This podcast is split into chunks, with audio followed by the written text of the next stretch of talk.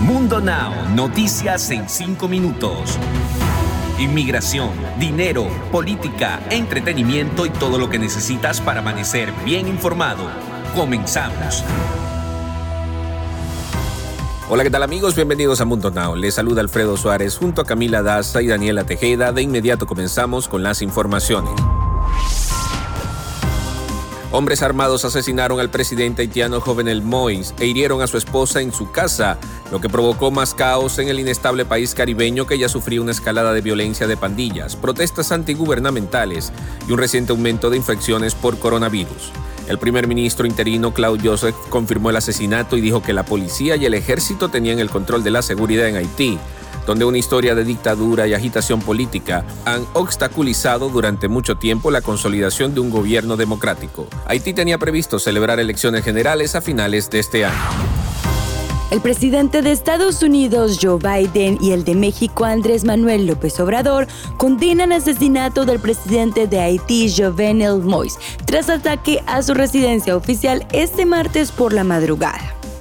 Biden condenó este miércoles el atroz asesinato esta madrugada del presidente haitiano y opinó que es una señal muy preocupante del estado en crisis política de Haití. Por su parte, Andrés Manuel López Obrador envió un pésame a Haití, enviar un abrazo al pueblo de Haití por el lamentable asesinato del presidente de ese país y de su esposa es algo que lamentamos mucho. Tras dos semanas buscando supervivientes entre la enorme pila de escombros y después de haber derribado lo que quedaba en pie del edificio colapsado en Surfside, Miami, con la ilusión de encontrar a alguien que estuviera atrapado, el equipo de emergencias ha anunciado este miércoles que la situación deja de calificarse de rescate para iniciarse la etapa de la recuperación de cuerpos, cerrando así toda esperanza de encontrar a alguien con vida. Este miércoles los familiares de las víctimas han podido ver cómo el equipo de rescate retiraba los perros rastreadores y recogía los aparatos que localizan sonido y las cámaras que revelan vida por la temperatura de los cuerpos. Azotados desde el pasado martes por el viento y la lluvia como consecuencia de la tormenta tropical Elsa, que este miércoles tocó tierra en la costa oeste de la Florida, hasta 200 rescatistas se encontraban en el lugar del suceso.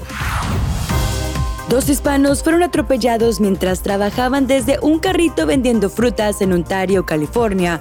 Uno de los hispanos falleció en el lugar del choque, mientras que otro, su primo, resultó herido. De acuerdo con el Departamento de Policía de Ontario, una mujer presuntamente ebria golpeó a los hispanos mientras cruzaba la calle de Ontario. Los oficiales respondieron al accidente alrededor de las 11 y 15 de la mañana. La mujer fue trasladada a un hospital con heridas graves. Jessica DeWatt, de 43 años, fue arrestada por cargos de delito grave por conducir bajo los efectos del alcohol y homicidio vehicular grave. Y ahora, como de costumbre, es momento de que se pongan al día con lo más actual en el mundo del entretenimiento. Les cuento que fue a través de su cuenta oficial de Instagram en donde Lily Stefan sorprendió a sus más de 2 millones de seguidores al publicar varias fotografías en donde ella está disfrutando de su viaje por las paradisíacas playas de las Bahamas.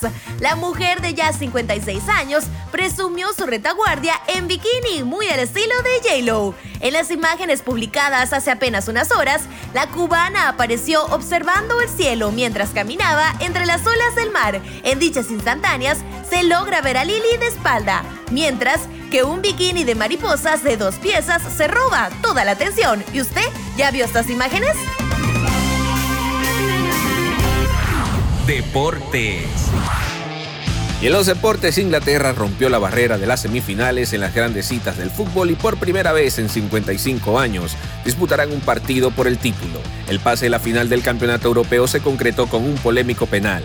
Harry Kane empujó el rechace tras malograr un disparo inicial a los 104 minutos, con lo que los ingleses remontaron para vencer el miércoles 2 a 1 Dinamarca en una prórroga de la semifinal disputada en el estadio de Wembley. Inglaterra regresará a su estadio nacional el domingo para toparse con Italia en su primera final desde la Copa Mundial de 1966. Esa es la solitaria consagración inglesa en un certamen internacional.